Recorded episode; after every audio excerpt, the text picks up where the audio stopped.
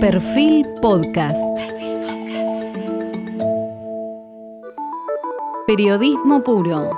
Jorge Fontevecchia en entrevista con el intendente de Tigre, Julio Zamora.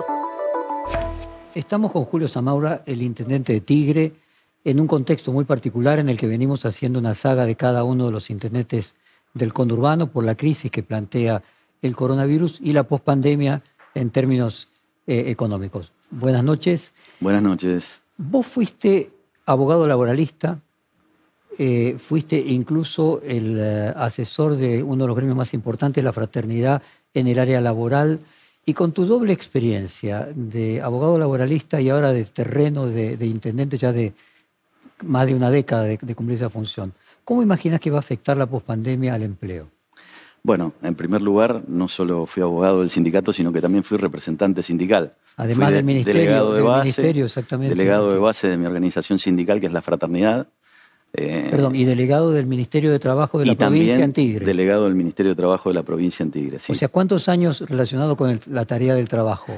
Y hasta... 20. Hasta el año, sí, fácilmente, fácilmente 20 años. O sea, 20 relacionado con el mundo laboral y 10 o, más de 10 en la Intendencia de Tigre. Sí, se puede decir que las actividades también se, dan en forma conjunta, porque nunca me desligué del mundo del trabajo y de la relación con, todo lo que significa. Entonces quizás el, mejor intendente para explicar cuál va a ser la crisis del empleo post-coronavirus. Bueno, la verdad es que creo que esta crisis pandémica eh, va a generar eh, cicatrices en nuestra sociedad. Creo que todas las actividades y las políticas públicas van a estar de alguna manera atravesadas por la salud. Eh, ya no sirve pensar de que nosotros tengamos una buena vivienda, sino que también es importante que los trabajadores que tenemos o los que tengan los empresarios también tengan una buena vivienda. Eh, y, que, y en eso el tema sanitario va a ser muy importante, en la vivienda, en la política del empleo, en distintas cuestiones que hacen a que esta crisis sanitaria lo que hace es atravesar eh, todos los, todas las políticas públicas que, van, a van, a tener los estados. Sin duda que esta crisis eh, pandémica es global, no es una crisis atinente solamente a los, a los, este, a los argentinos. Eh, creo que... Mm, Pero sí podríamos decir que el conurbano bonaerense concentra más del 50% de la pobreza del país, ¿no? Un país que ya tiene más del 30% de pobreza, en el conurbano probablemente más del 50%. Entonces, eh, es una crisis que si bien ataca a todo el mundo, en los sectores con más necesidades, el ataque es mortal, no solamente en términos de salud pública, sino en términos económicos. Sí, por supuesto. Creo que hay dos andariveles que son, uno el de la pandemia, en donde la focalización de, este virus se ha dado en el conurbano y en la ciudad de Buenos Aires, y otro es el del empleo y de la situación de vulnerabilidad de muchos sectores de la población. Por ejemplo, yo me preguntaba, ¿cuántos comercios había en Tigre antes de la pandemia? ¿Cuántos cerraron? ¿Y cuántos creemos que van a quedar cuando la pandemia eh, concluya o por lo menos será de por superada? Bueno, nosotros tenemos bajas de aproximadamente unos 700 comercios. ¿Sobre un total de cuántos? Sobre un total de 10.000 comercios que tiene el municipio de Tigre. O sea, es una baja importante. menos proporcionalmente que otros municipios. Sí, pero lo que pasa es que también lo que hubo es altas y bajas, en donde el comercio en muchos casos se ha precarizado. Han habido nuevos comercios, pero con un nivel de calidad, em, digamos, desmejorado con respecto a los comercios anteriores. Y eso habla también de una precarización de la actividad comercial en nuestro municipio. Pero fundamentalmente en lo que se refiere al empleo, creo que esta situación eh, del empleo eh, eclosionó eh, no solo con la pandemia, sino que la pandemia ha sacado... agregado algo que ya venía produciendo. ¿no? Y creo que... Por ejemplo, en Tigre, en el 2007-2008, antes de comenzar un proceso de... o cuando acabara el proceso de crecimiento de la economía, ¿cuántos comercios había y cuántos hay hoy? los comercios en Tigre más o menos se mantuvieron. Lo que cambió... Lo que cambió, vuelvo a repetir, es este, la. Igual, eh, lo que quiero decir es que Tigre tiene características especiales, quizás. Es un municipio que tiene un crecimiento demográfico superior al crecimiento medio de, la provincia de Buenos Aires. mantenido. Haberse mantenido y también ha crecido. Ha no quiero decir, eh, un crecimiento poblacional lo tienen otros municipios. Creo que lo que vos te referís es que al mismo tiempo un crecimiento en su Producto Bruto, en su riqueza. Que aparte del crecimiento demográfico normal que tienen las ciudades, Tigre ha sido receptor de muchos vecinos que vieron en nuestra comunidad un lugar para vivir. Eh, comúnmente eh, eh, son vecinos de Pilar, que han venido, claro, que han venido a instalarse en barrios cerrados y que de alguna manera han hecho que Tigre crezca un poco más de la media que crece la provincia de, Buenos Aires. Y el resto del conurbano. Y el resto del conurbano. O sea que lo que podríamos decir es que mantenerse en la misma cantidad que en el momento pico de la economía argentina, antes de la crisis de las hipotecas, finalmente lo que termina haciendo es que se redujo, porque debería haber crecido. Exactamente, tendría que haber crecido más. Las previsiones de caída del Producto Bruto para este año superan el 12%, algo nunca visto. Eh, superior al, 2001 en términos de caída de Producto Bruto. ¿Temes que haya algún tipo de eclosión, algo que pueda significar eh, un problema no solamente económico, sanitario, sino social? Bueno, hay dos riesgos que pueden pasar, ¿no? Un riesgo está vinculado al tema de la inseguridad y otro riesgo está vinculado a las, eh, digamos, a la cuestión social, a la cuestión, digamos, que están pasando muchos vecinos en nuestras comunidades. Eh, yo creo que a diferencia de otras etapas como la del 2001, en estos momentos tenemos un Estado presente, un Estado que a través del Gobierno Nacional, mediante el IFE, mediante los ATP, mediante distintas medidas como la tarjeta alimentaria o medidas que se dan en la provincia de Buenos Aires de triplicar lo que significan eh, la ayuda alimentaria a los establecimientos escolares o medidas impositivas, eh, de alguna manera este, sostienen esta situación que es vulnerable en la provincia de Buenos Aires, pero que, a diferencia de otras etapas de la Argentina, no se encuentra con un Estado este, presente, tanto en las tres jurisdicciones. Mario Isi, eh, que hoy está, esta semana estuvo de, moda por muchos motivos, hace un mes había dicho de que para fin de agosto se podría producir una eclosión social, no por hambre, porque decía lo mismo que vos, que hoy hay eh, planes alimentarios por parte del Estado que no había en el 2001-2002, pero por bronca, por angustia, por pérdida de empleo, eh, por cuestiones que el Estado no puede solucionar y que muchas veces para eh, reducir el, efecto sanitario genera otro tipo de problemas y otro tipo de angustias. Sí, bueno, la situación de José Cepaz creo que es una situación distinta a otros. Estamos hablando, claro, del municipio más pobre, ¿no? Es un municipio Que tiene... En el ranking Tigre es el más rico junto con San Isidro, con Pilar, con Vicente López. Es un municipio que tiene las características de tener un, digamos, un sector de clase media fuerte, también un sector bajo importante, pero un sector de, alta concentración de la riqueza eh, que influye, que tiene, que tiene mucha importancia en nuestra comunidad. Eh, esa es la característica de, Tigre, ¿no? Producto de la, impronta de los años 90 de los barrios cerrados. Pero aunque no sea algo que le toque a tu municipio, como analista del conurbano, ¿crees que existe posibilidades de que haya un hartazgo que produzca una eclosión social, un cisne negro? Eh, o, crees que es un fantasma? Eh, me decía la semana pasada en otra entrevista de esta saga con los intendentes del conurbano, tu colega de Vicente López, que eh, hay un fantasma que todos los años en diciembre viene una eclosión y, nunca viene. Eh, pero también estaba la fábula del pastor y el lobo, de que eh, un día vino. Un día vino, un día vino. No, a ver, siempre estamos en los meses de diciembre con mucha preocupación y atentos a cualquier desborde que se pueda dar. vuelvo a repetir, las situaciones no son las mismas. No creo que pase. Mm, obviamente que no, no tengo todas quizás las herramientas eh, digamos, eh, económicas que van a venir post pandemia para tratar de eh, recuperar la economía, ¿no? Porque creo que, digamos, si hay algo que nos dejó presente esta pandemia es que sin un Estado presente las cuestiones de nuestros ciudadanos están desmejoradas. Así que creo que nuestro presidente de la Nación va a hacer los mayores esfuerzos para poder rápidamente, concluida esta crisis sanitaria que nos tiene con mucho tiempo a todos encima, eh, poder ¿Vos en el 2001 estabas en Tigre, ya viviendo en Tigre? Sí. Eh, porque digo, hay un punto a partir del cual el Estado tiene un límite, ¿no? O sea, porque si no la economía podría eh, simplemente solucionarse con el Estado eh, de manera permanente, ¿no? ¿no? ¿no? temes que pueda, aún con todos los esfuerzos del Estado, ser insuficiente y que quede una, como vos decías, heridas de un tamaño que pueda generar algún tipo de eclosión social?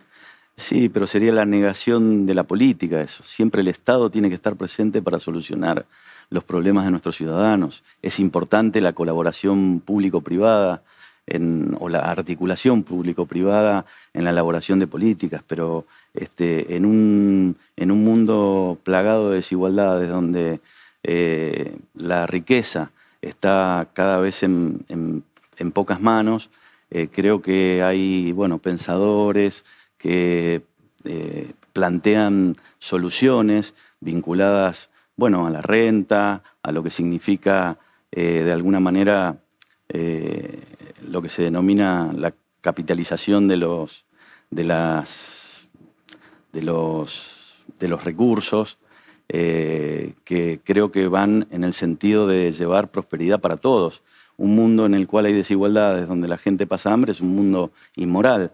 Julio, y sí, que mencionábamos recién, esta semana se hizo célebre por su eh, su frase cuando estaba tratando de que los ambulancieros de José Cepaz trabajasen, eh, cuando dijo que le había hecho la vista gorda a, la venta de falopa, luego explicó que falopa era ribotril, independientemente de que igual sería un hecho eh, censurable.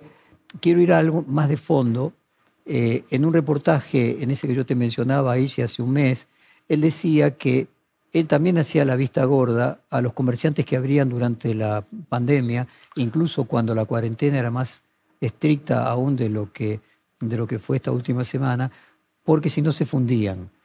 Es probable que los intendentes del conurbano y de lugares a lo mejor mm, eh, menos pudientes que, Tigre, pero tu conversación con tus colegas, tengan que ser un poco paternalistas en frente a una situación de pobreza y de crisis como la que se da en el conurbano? Sí, es verdad. Es verdad porque eh, uno cuando dicta una norma, cuando el Estado dicta una norma, tiene que tener un consenso social. Muchas veces la aplicación estricta en, una, en un AMBA que tiene distintas particularidades hace que la norma sea inaplicable. Entonces, este, sí, muchos de nosotros hemos tenido alguna actitud contemplativa, muchas veces de seguimiento más cercano a la realidad que están viviendo nuestros comerciantes y por ahí se, daban algunos, algunos permisos, digamos. Este, tácitos. Tácitos, permisos tácitos. Julio, vos naciste en Rosario, sí. ciudad que la droga la afectó especialmente. Eh, ¿Cómo fue avanzando la droga, me refiero a las drogas ilegales, no al ribotril, cómo fue avanzando a lo largo de esta década que vos llevas al frente de, tu municipio? Bueno, fue avanzando con, mucha fuerza, digamos. Nosotros vemos en nuestros barrios, sobre todo en los barrios más humildes, este, pero también en sectores, digamos, que son muy acomodados, digamos, a través de operativos y muchas, y muchas cuestiones vinculadas al, bueno, al accionar federal en el tema. Eh, ha evolucionado y ha llegado a nuestros, a nuestros jóvenes, que eso es lo más lamentable, ¿no? Hemos visto un crecimiento, sí. A ver, varios intendentes me decían eh, que parte del aumento del delito que se venía produciendo los últimos 60 días tenía que ver con personas que estaban detenidas y fueran liberados de las cárceles por el coronavirus. ¿Vos tenés también casos así en Tigre? Tuvimos casos, tuvimos algunos casos. Eh, la verdad es que la situación en, este, en, esta, en estos dos meses se fue normalizando de alguna manera porque quienes volvieron a delinquir y que habían salido de prisión, de alguna manera, este, con el accionar de nuestro servicio de protección ciudadana, pudimos... Este, volver a detenerlos. Volver a detenerlos, exactamente. ¿Y eso paró? Sí, a ver, lo que tenemos en Tigre es eh, vinculado a, a, esto que se dice, ¿no? del aumento del delito, es un aumento de casos, pero son casos de delitos menores. En todo este año no hemos tenido en Tigre, por ejemplo, este, muertes en ocasión de robo, asesinatos en ocasión de robo. Eh, nuestro, el, dato más importante o más mensurable, que es el robo de automotores, ha disminuido ostensiblemente. Tuvimos cero robo de automotores en marzo y abril, tres robos de automotores en mayo y dos robos de automotores llevamos este, o sea, todo lo que me decís es que finalmente en Tigre el delito disminuyó. En Tigre el, delito disminuyó por la pandemia, por un lado, eh, y eso es la causa también de la disminución drástica de robo de automotores. Nosotros eh, arrancamos en el año 2007 con 120 robos de automotores por mes y llegamos a la prepandemia con un total de 8 y 10 autos este, por mes eh, robados. Eh, con la pandemia, digamos, producto de, de una sería Lógico, si no hay autos en la calle, se roban menos. Como hay pocos autos en la calle, se robó menos. Llegamos a cero robos durante dos meses. Ahora tuvimos dos robos este mes. Y eso de alguna manera nos da un, una, medición de los delitos en Tigre. Los delitos que se dan en Tigre son delitos menores, escruches, robo de bicicletas, robo de la cortadora de pasto, de garrafas, este, algún manoteo en la vía pública, pero no tenemos robos, este, toco madera, ¿no?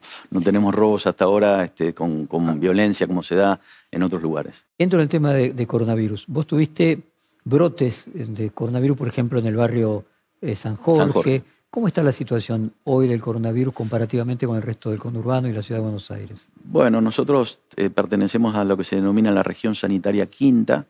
Eh, estamos en el promedio de esa región relativamente bien, en los casos cada 100.000 habitantes, en la cantidad de fallecidos.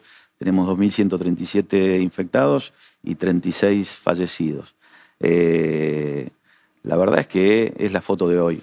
Nosotros antes de la crisis del barrio San Jorge estábamos en una condición mejor, pero de la noche a la mañana ya habíamos pasado a verificar lo que pasaba en el barrio, a la semana siguiente hubo un infectado y a partir de ahí hubo una velocidad de contagio increíble que nos, que nos hizo, bueno, poner en alarma y, e ir con todos los recursos municipales, provinciales, eh, nacionales también. Estuvo ¿Y hoy cómo está la situación? Hoy la situación está eh, creciendo pero relativamente eh, estable. Estamos con, una cantidad de infectados diarios de aproximadamente 60 personas. Eh, obviamente que... Y para eh, ponernos en contexto, 60 personas, hace un mes, ¿cuántas tenías? Y hace un mes tenía 30 personas. O sea, duplicó Se ha duplicado, sí, sí, sí. Se ha duplicado. ¿Y qué proyección tenés? Y creo que, digamos, va a seguir creciendo un poco más por lo que veo en la calle, por lo que percibo. Nosotros recorremos, ya hemos hecho 40.000 visitas domiciliarias en el marco del programa Detectar y en estas últimas visitas estamos viendo que saltan en, muchos barrios, se van, se van este, multiplicando los casos. ¿Y el tema de camas y la atención posterior? ¿En qué ocupación están las camas de terapia intensiva? Bueno, las camas de terapia intensiva, nosotros tenemos el sistema público del Hospital Provincial, es el Hospital Provincial de Pacheco, tiene un 80% de ocupación de sus camas. Eh, tuvo momentos de crisis porque hubo muchas camas de obras sociales, tanto de PAMI como de obras sociales privadas, que hacían que, el hospital entre... ¿De otros municipios que iban allí? No, de otras de obras sociales, por ejemplo, PAMI, que, que tiene siempre también... el municipio de Tigre. No, pero eh, digamos, a ver, es un hospital provincial, van vecinos de otros municipios también. Eh, nosotros tenemos, hicimos el año pasado... te digo eso, porque 80% es una cantidad, ¿no? Yo entrevistaba al gobernador de San Pablo hace dos semanas y él me decía que en el estado de San Pablo, cada vez que una ciudad llegaba al 70% de ocupación, iba una especie de brigada sanitaria del estado, que acá sería la, provincia, o sea, 80... Usted calcule que Tigre es un distrito con, creo yo, con casi 500.000 habitantes a esta altura, vamos a ver el censo, eh, qué es lo que nos dice, y tiene el Hospital de Pacheco 140 camas, de las cuales al día de hoy eh, producto de, la, de, la, de, la, práctica por coronavirus, eh, se redujo a 68 camas, porque hay habitaciones que tienen que estar con una, sola, una sola persona. O sea, es inviable un sistema de salud pública que no tenga las camas necesarias para, el, y en cuanto a, los vecinos. ¿A los que son privados que esté en Tigre? ¿O los privados Prácticamente, de Tigre se atienden fuera de Tigre? Claro, se atienden fuera de Tigre. Tigre tiene una carencia que no tiene una oferta eh, privada de salud. Solamente hay un proyecto ahora de Swiss Medical eh, que bueno, va a aportar al sistema de seguridad. Quiero recordar algo que eh, el fundador de Nordelta, Constantini, decía que no había ni siquiera un respirador artificial. Eh, o sea que la gente de Nordelta asume que se va a atender fuera de Sí, exacto, exacto. Lo que tiene la gente de Nordelta hoy es un policonsultorio, que tiene distintas este, especialidades de atención, pero no tiene un hospital, no Nordelta, sino todos los vecinos de Tigre no tienen un hospital privado de calidad para su atención. Julio, Néstor Kirchner atendía directamente a los intendentes. Eh, ¿Alberto Fernández reproduce el mismo mecanismo? ¿Los atiende él directamente? Yo no tuve la oportunidad de hablar con Alberto Fernández, este, salvo en una ocasión que visitó la planta de Volkswagen cuando iniciamos las actividades, pero no, no tuve la ocasión de tener una charla con él. ¿Y qué atribuís que se recibió y, y atiende a otros intendentes y no a vos?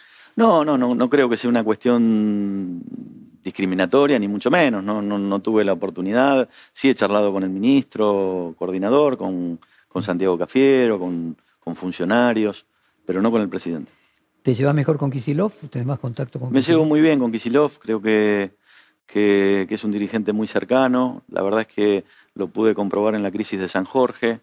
Eh, nos hablábamos todos los días, estaba al tanto de la situación eh, y tenía y tiene, creo, una actitud eh, interesante. En primer lugar, creo que es un, intendente que, no flota.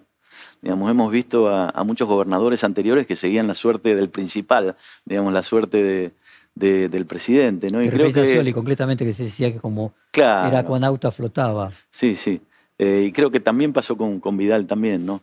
Eh, y, pienso que Kisilov tiene tiene esa actitud, ¿no? De decir las cosas, de plantear los problemas. A ver si interpreto lo que está diciendo. Que en el caso de Scioli por su naturaleza, en el caso de Vidal porque además era la discípula preferida del presidente de ese momento, se trataba de dos gobernadores que no tenían, eh, podríamos decir, un perfil muy diferenciado del presidente. Que en este caso Kisilov sí tiene un perfil diferenciado del presidente.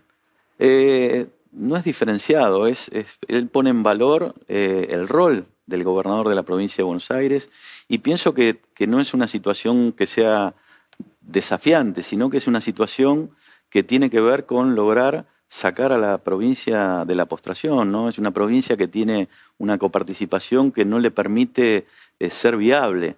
Entonces creo que lo, que lo que intenta hacer nuestro gobernador es poner en agenda esa situación no solo ante el presidente, sino también ante todos los gobernadores de provincia, ¿no? O sea, podemos decir que casualmente en eso es una de las cosas que Vidal sí hizo con la modificación, se, enfrentó al gobierno nacional en la modificación de la participación. Yo, participé en, ese, en, esa, en esa primera etapa, pero fue algo que no, no tuvo una persistencia, digamos, en ese reclamo. En, su primera etapa, Vidal sí hizo una conferencia de prensa, nos invitó a los intendentes. Creo que debe ser una política de Estado de todos los bonaerenses lograr este, esa reparación que debe tener. ¿Y cómo te llevas con Vidal? Bien, he conversado con ella cuando terminó su mandato. En, los, en, su etapa de gestión este, también conversaba con ella, obviamente con diferencias que tienen que ver con, con lo político, con el lugar que cada uno ocupamos dentro del espectro político, eh, pero, pero la relación fue buena, ella y con, y con, funcionarios de su gobierno también. Ferraresi dijo en esta serie de reportajes que Vidal fue la, primer, la peor gobernadora de la historia y luego Grindetti y Jorge Macri dijeron que era la mejor. Eh, ¿Cuál es tu opinión? ¿Cómo evaluás su gestión como gobernadora? Yo pienso que los, los bordes de la política son siempre este, inconvenientes, ¿no? O sea, estamos viendo que hay algunos dirigentes que hablan de la independencia de provincias, eh, acusaciones este, sin, mucho fundamento eh, con respecto, por ejemplo, al asesinato del ex secretario de la vicepresidenta. Creo que, digamos, em, tiene que haber una etapa en la Argentina de racionalidad y de, consensos. Eh, la gobernadora fue una gobernadora que hizo lo que pudo, eh, en una provincia que es una provincia inviable. Perfil Podcast.